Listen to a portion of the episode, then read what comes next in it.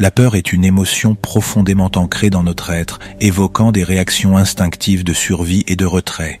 En littérature, elle revêt un pouvoir singulier, capable de captiver les lecteurs et de les entraîner dans un tourbillon d'angoisse et d'appréhension.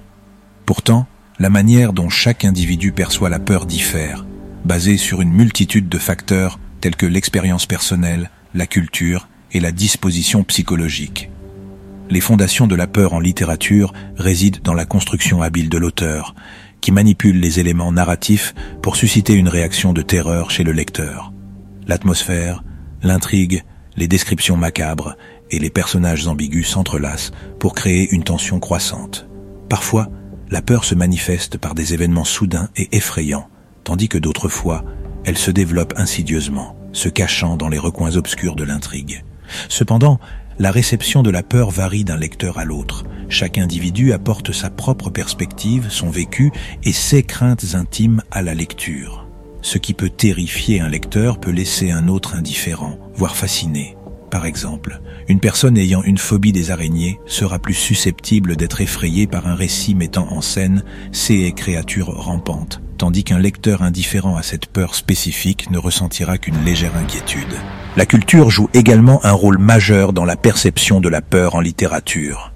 Les croyances, les mythes et les légendes propres à une culture façonnent les archétypes de la terreur qui résonnent profondément chez ses membres.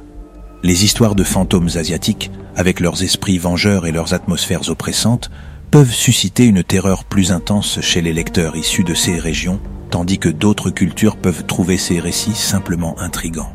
En outre, la psychologie individuelle influence également la réception de la peur. Les lecteurs dotés d'une imagination vive peuvent être plus enclins à visualiser les scènes horrifiques avec une clarté saisissante, intensifiant ainsi leur expérience de lecture. De même, les personnes ayant vécu des traumatismes peuvent être plus sensibles aux thèmes de terreur liés à leurs expériences passées transformant la lecture en une expérience cathartique ou, au contraire, insoutenable.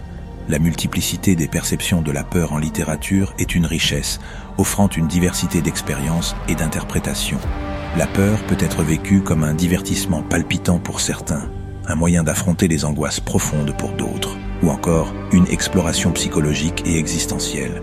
L'auteur, dans sa création, offre une palette d'émotions qui résonnent différemment chez chaque lecteur créant ainsi une expérience littéraire unique et personnelle. En conclusion, la peur en littérature est une force puissante et subjective.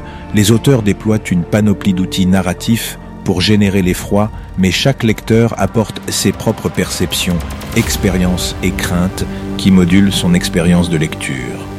La peur devient alors une émotion complexe, tissée de multiples fils, reliant l'auteur, le texte et le lecteur dans un ballet troublant de frissons et d'appréhension.